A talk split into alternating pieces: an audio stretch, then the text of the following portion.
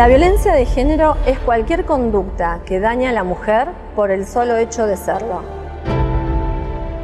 Si tu pareja no te deja trabajar. Si no te respetan durante el parto. Si se viola tu libertad reproductiva. Si te persiguen.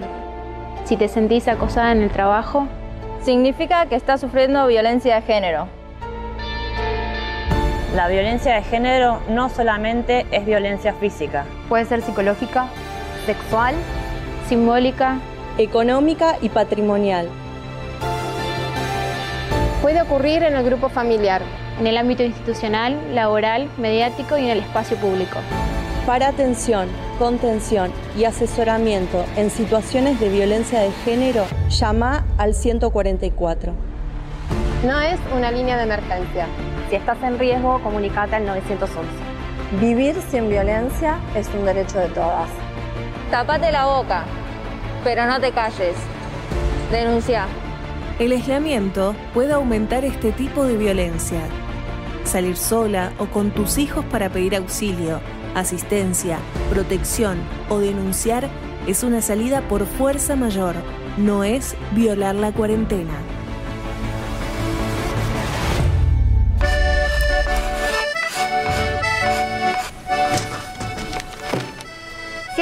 Ventanas así no se vuelan las hojas.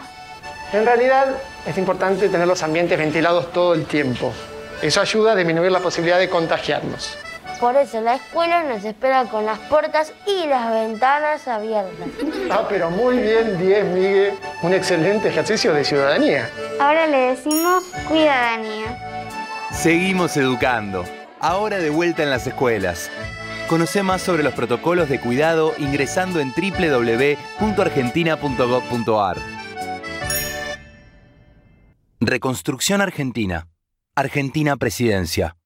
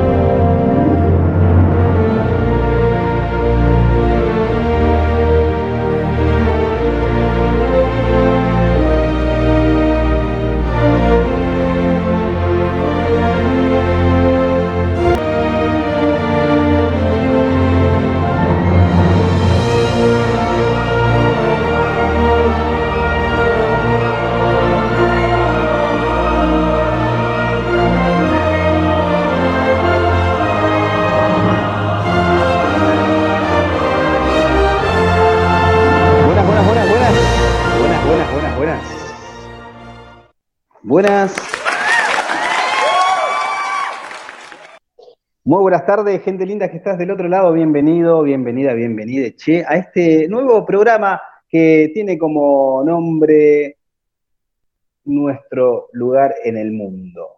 Y vamos a estar hablando y charlando y, viendo cómo encaramos nuestro proyecto institucional de la mejor manera. ¿A dónde? A través de la José Radio, de esta radio escolar que busca siempre eh, acortar caminos para estar cerca de nuestros y nuestras estudiantes y sus respectivas familias. ¿sí? Vamos a estar compartiendo la entrevista con Diego Campo, él es guardaparque de acá de, Moreno, del espacio Los Robles, y vamos a estar charlando un poco, pero no voy a estar solo, obviamente, por más que Patricio esté llorando en mi casa, no voy a estar solo, sino que voy a estar acompañado por la profesora Rosana Trigo, que se va a presentar a su público y va a iniciar a través de sus preguntas, conjuntamente con otros estudiantes, la entrevista a Diego Campo, a quien ya agradecemos desde el principio. Rosana, todo tuyo. Buenas tardes a todos, a toda nuestra audiencia. ¿Me escuchan? Te escuchamos fuerte y claro, Ro. Buenas tardes nuevamente a todas y todas. Un agradecimiento especial a Diego por acompañarnos esta tarde. Eh, la profe de educación física, coordinadora también del área, Sandra, junto con Liliana también, y dos estudiantes nuestras que nos van a acompañar de cuarto primera naturales, Abigail y Milagros, que ellas van a entrar en un ratito. Bueno, para contarle un poco a nuestra audiencia, la escuela tiene tres proyectos institucionales y el que nosotros más desarrollamos en el área de sociales es identidad local, conocer un poquito qué es lo que hay en nuestro partido, junto con el de Merlo también, porque gran parte de nuestros estudiantes provienen de este municipio, conocer los espacios históricos, qué actividades se pueden hacer. Así que un agradecimiento especial y les voy a dar paso a Sandra.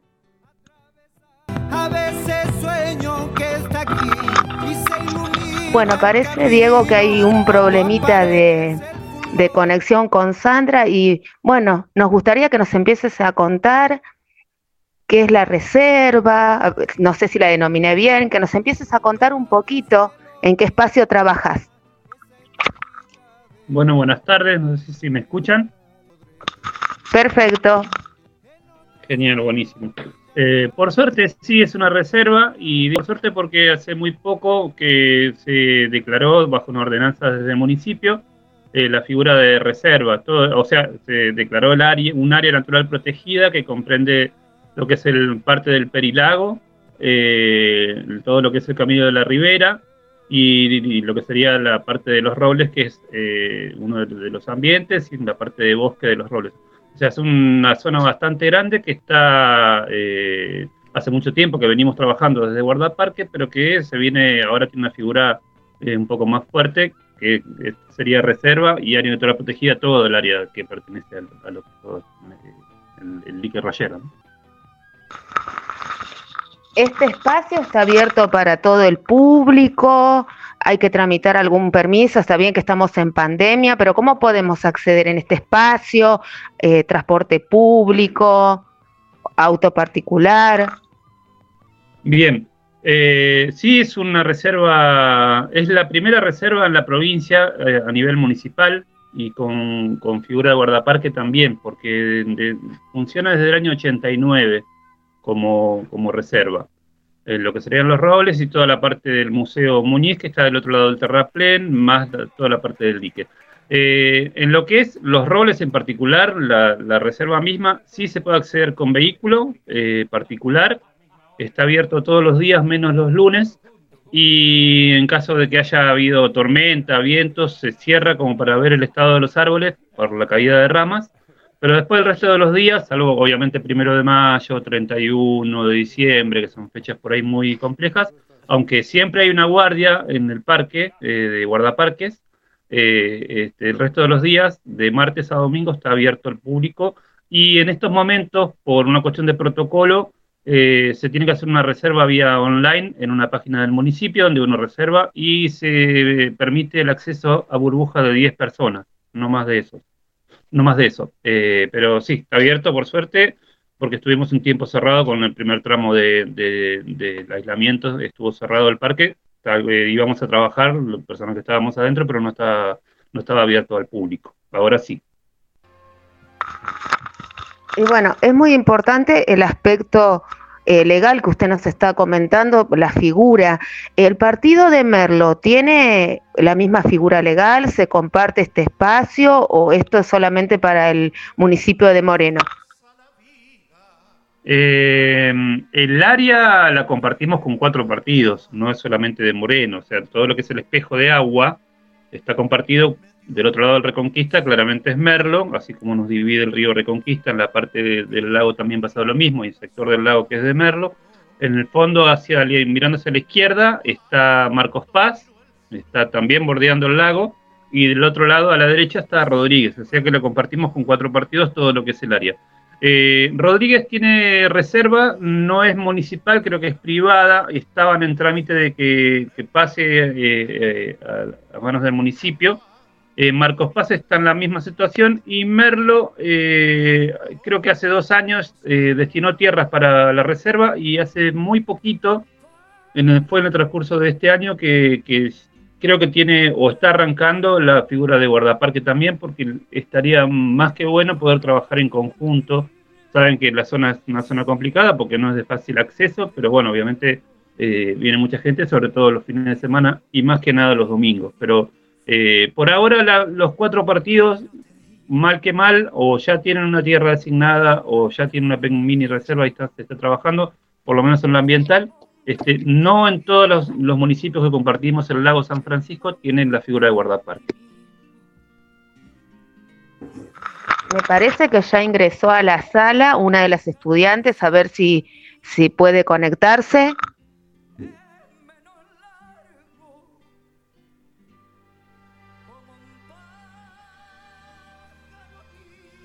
Hola, buenas tardes, profe.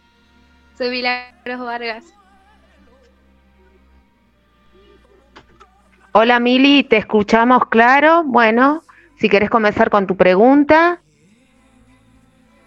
Bueno, eh, mi pregunta es, ¿cuál es el tipo de ambiente que tiene la reserva? Bueno, hola Milagros, ¿cómo estás? Un gusto hablar con vos. Eh, es mío. Tres ambientes bien definidos eh, que se pueden ver a simple vista. Por un lado lo que es la reserva misma, los robles, es un ambiente de bosque, eh, si bien tenemos una parte que está destinada a la parte turística, que es donde la gente va a pasar el día, donde está el sector de parrilla, está la pileta, hay juegos y hay un sector de pasto corto, en realidad hay de bosque unas 300, casi 300, eh, 270 hectáreas, como para que las relaciones un poco mejor, es 270 eh, manzanas sería, ¿no? Como si fueran las manzanas del barrio.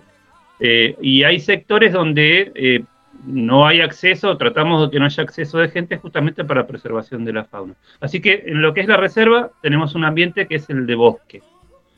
Pegadito, y antes de cruzar el terraplén y parte de lo que es el Museo Muñiz, este, tenemos una parte de pastizal pampeano, que es nuestro paisaje originario.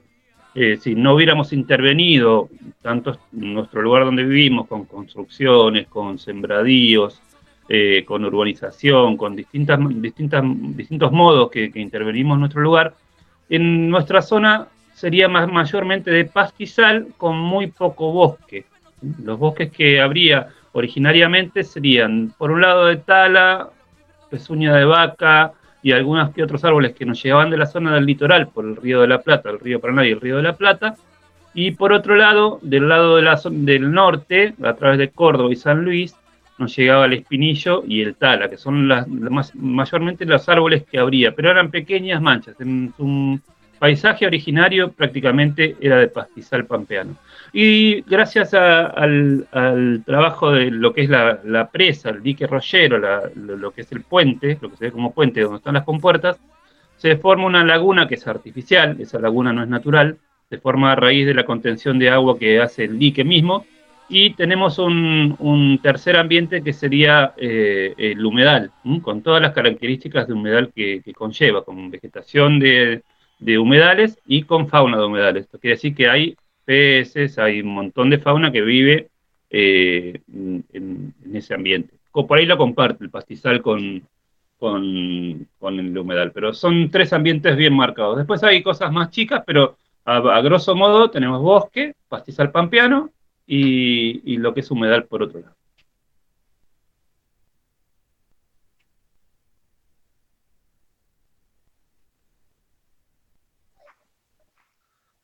Mili, ¿tenés alguna consulta más con respecto a esto que te explicaron sobre los ambientes?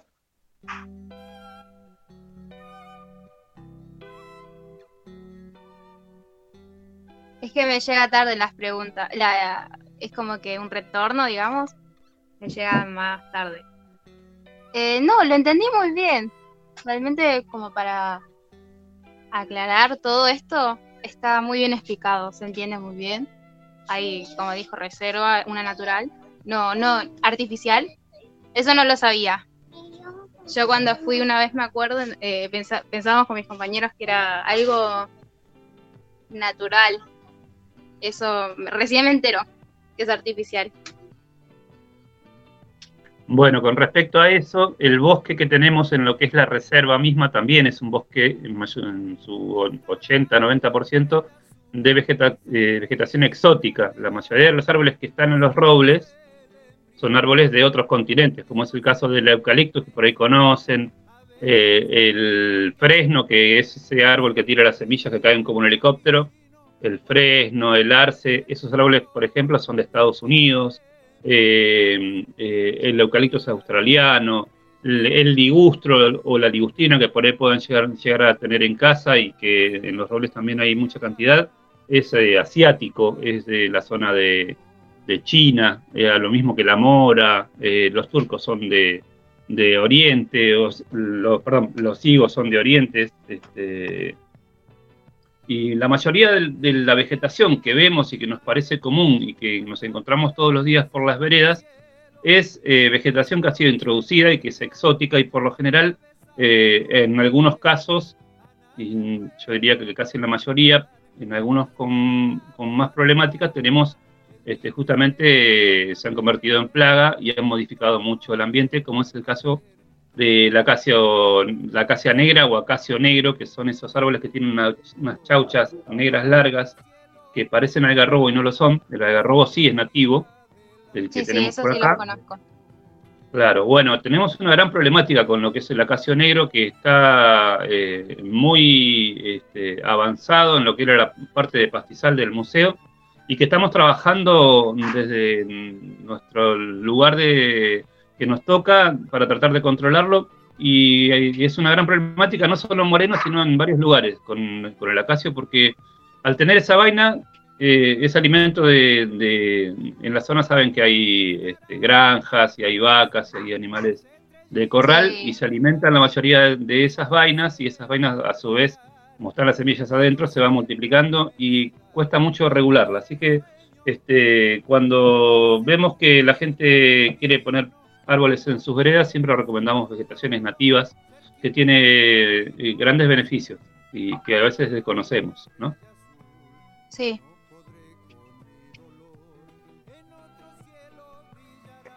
Em, no sé si pudo ingresar. Mi otra compañera no pudo ingresar, me está avisando recién que no puede.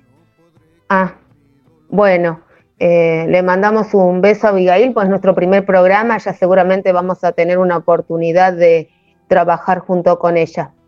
Eh, te agradezco mucho, Mili. Eh, te voy a pedir que abandones la sala porque no sé si puede haber más de cuatro participantes. ¿Sí? Y si está la profesora Sandra, que ella también quería hacer una participación. Te agradezco muchísimo, Milagros. No, de nada. Chao. Nos vemos. Bueno, Diego, nuestra otra estudiante tenía una pregunta que era, ¿qué actividades se pueden hacer? Lógico, están las recreativas, pero bueno, a nivel quizás eh, educativo o científico hay proyectos.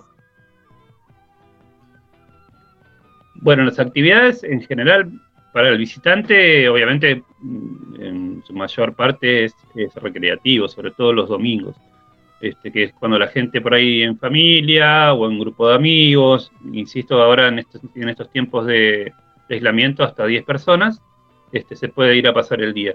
Mm, eh, aparte de eso, tenemos un, hemos, eh, hacemos cotidianamente, bueno, en estas épocas no, de donde no se acercan las escuelas, pero cuando se acercan las escuelas, brindamos visitas guiadas por distintos senderos que hay adentro del parque. Eh, también se pueden hacer recorridos por la parte del museo, donde se pueden apreciar diferentes, estos diferentes ambientes que acabo de nombrar.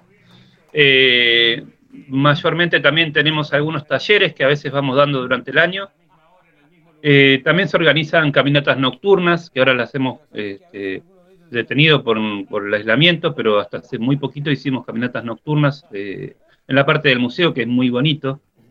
Eh, también se hacen avistaje de aves, se hacen reforestaciones, hemos hecho reforestaciones con, distintas escuelas, y cuando hablo de reforestaciones hablamos de, reimplantar vegetación nativa, que tenemos un vivero de plantas nativas, y que este, lo usamos como para poder eh, este, forestar en, la zona y para también entregar a los vecinos que necesiten plantas, ya sean arbustos o árboles. Por eso te hablaba también de con respecto a, qué, ponemos en las veredas como, como para generar sombra. Este, y tenemos varias especies de árboles que están pensados para, las veredas, por esto del, que tienen la problemática de levantar los, pisos y rompen los pisos, algunos, algunos tipos de árboles. Tenemos algunas variedades que justamente eh, no provocan eso y que son nativos y que le dan, le dan alimento a insectos, a, aves, que eso es una de, de las bondades de la vegetación nativa. Así que entre las actividades que podemos hacer, bueno, ya digo, avistaje de aves, recorridos, hay senderos autoguiados, se puede sacar fotos, obviamente no puede uno recorrerlo en bicicleta si quiere ir en bicicleta, eh, lo mismo que en la zona de, del dique. Al museo por ahora no está abierto al público, solamente en actividades programadas, donde es con guía, este, justamente para preservar un poco la fauna que hay ahí dentro. En, toda en todos los ambientes que tenemos, tenemos una fauna muy variada. Eh, y, la verdad que, es un, bello espacio para poder ir a disfrutarlo desde la observación, desde conectarse con la naturaleza, desde redescubrir eh, eh, cómo es un, espacio. últimamente estamos muy encerrados y mucho asfalto y mucha, mucho cemento y nos olvidamos un poco de cómo es la naturaleza misma y es un buen espacio para poder reconectar con eso. Sandra, ¿pudiste entrar? Con, el lugar. Eh, aún me sigo, encontrando gente que, en ese momento eran niños que venían a acampar y hace poco estaba dando una guiada en, Los Robles un domingo y me dice, yo vine acá y me, describió todo el, trabajo que veníamos haciendo y nada, era parte de esa actividad. Alguien que hoy tendría, no sé, de veintipico de años, 30 años, que en ese momento tenía ocho, ¿no? Este, la verdad que es un, es un buen lugar como para poder experimentar desde ese lado, donde obviamente hay un espacio grande como para poder moverse y hacer aquí diferentes actividades desde lo que es educación física y la vida en la naturaleza. Eh, desde Los Robles nosotros siempre estamos brindando talleres de, de diferente índole, aparte de guiadas también eh, ofrecemos eh, como parte de los recorridos hacer un taller de siembra, eh, donde vamos al vivero y podemos experimentar cómo, cómo es el proceso del cultivo de una planta, desde que es una semilla hasta que es una, planta que se puede ya traspasar a tierra definitivamente. Eh, son parte de las actividades. Eh, tenemos una biblioteca temática en la cual este, es pública, de uso en el lugar. tenemos algunas, algunas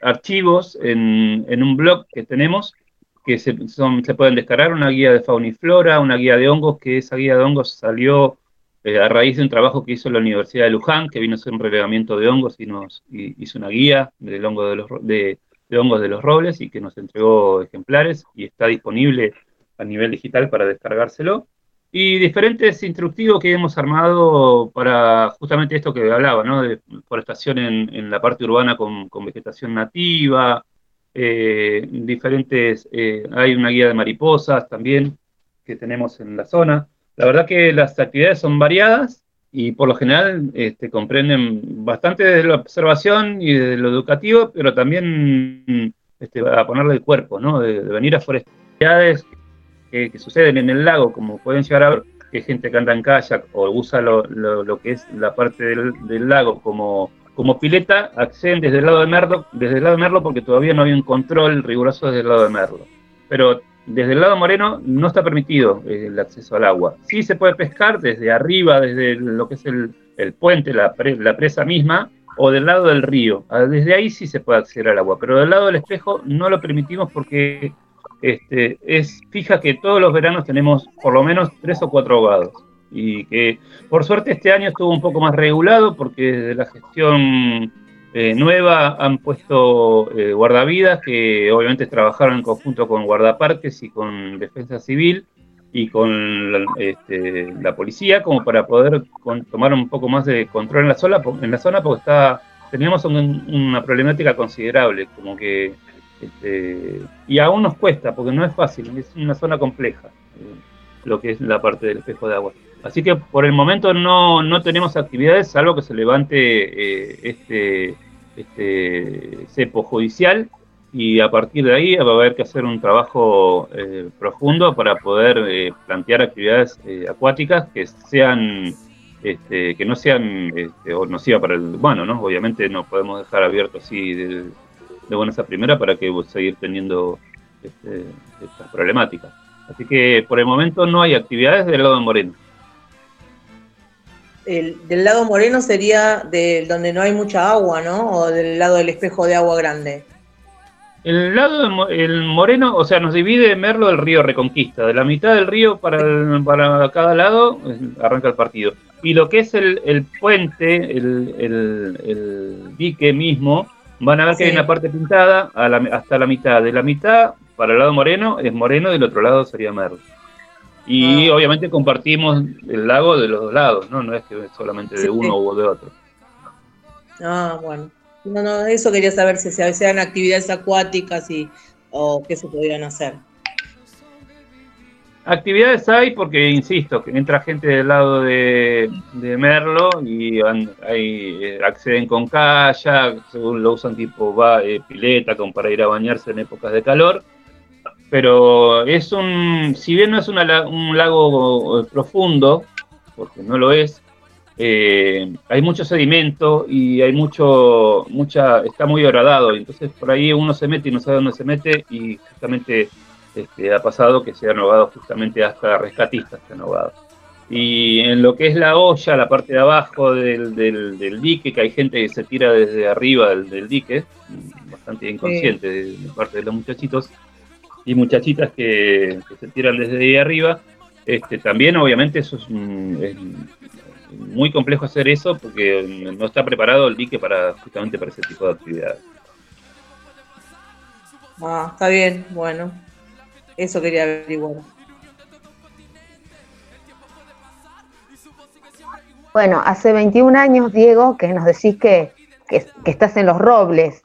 Como para ir cerrando, decirte a vos los Robles, ¿qué sentís? Y le vamos pidiendo a nuestro operador que cierre con una canción después de Víctor Heredia para que podamos compartir todo. ¿Qué sentís cuando te decimos Los Robles? Bueno, yo empecé a trabajar en Los Robles y después tuve un tiempo trabajando en la Dirección de Cultura. Este, y empecé a, volví a Los Robles en la parte de guardaparques que antes no estaba, hacía campamentos, como les conté eh, anteriormente eh, volvió a la parte de guardaparques y la verdad, desde el año 2012, hace nueve años estoy trabajando, trabajando de vuelta.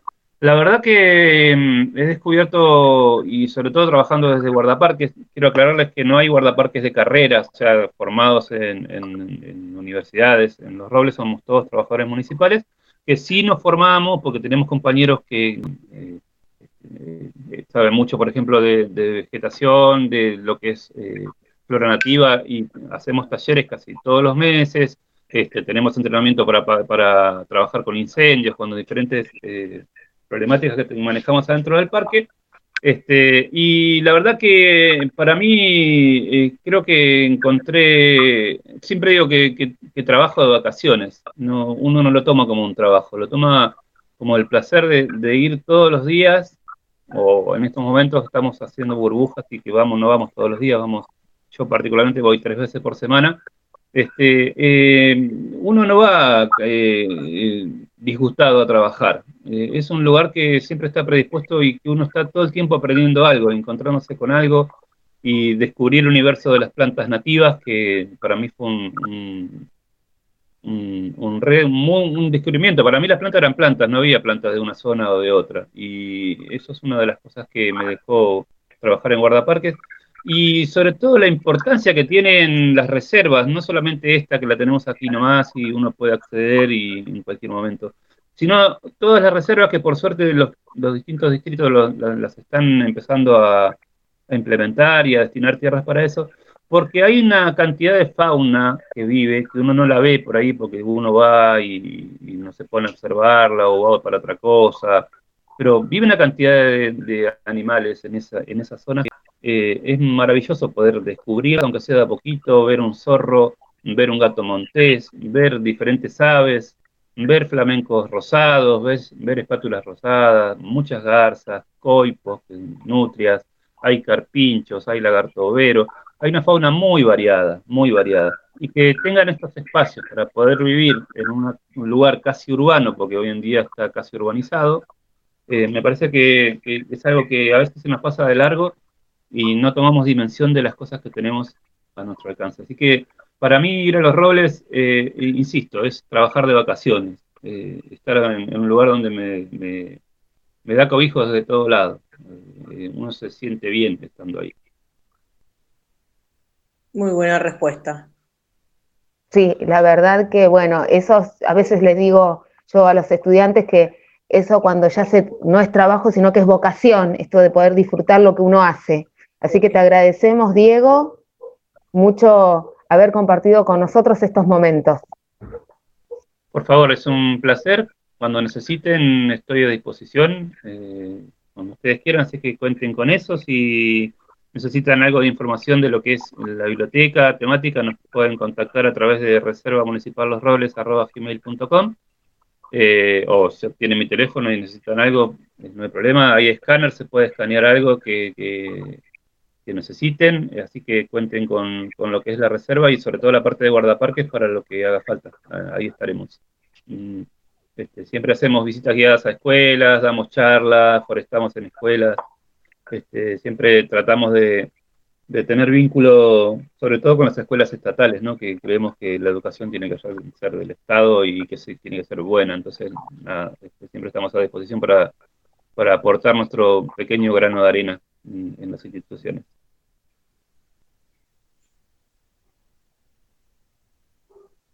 Bueno, nos vamos despidiendo, Sandra, hasta pronto. Bueno, eh, muchas gracias eh, por, participar y bueno, eh, esperamos que la próxima pueda ser un poquito más larga y escuchar un poquito más de la historia de los robles. Gracias por Muchas gracias a todos y todas por estar y a nuestro operador Samuel también que nos acompañó.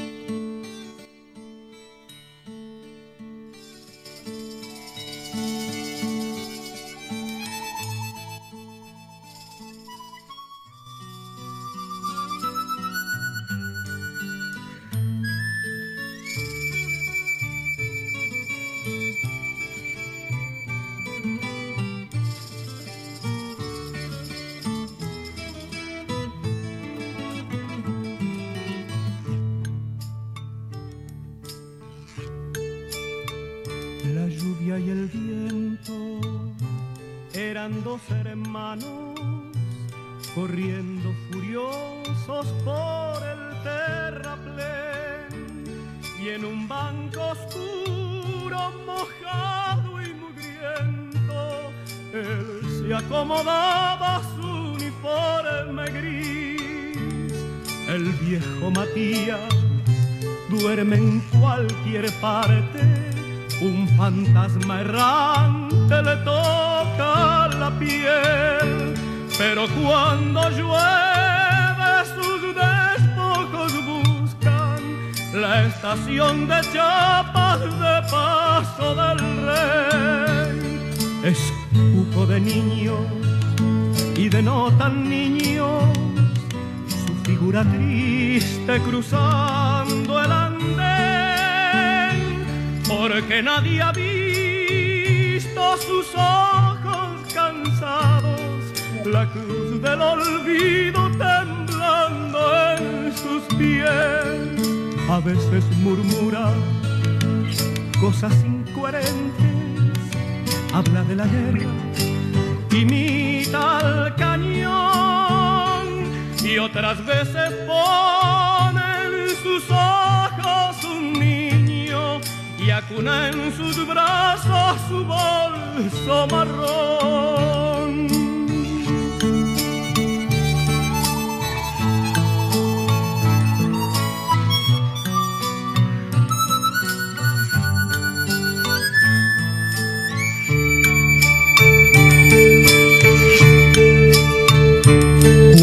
Cuando llegan trenes repletos de obreros, se pone contento, brilla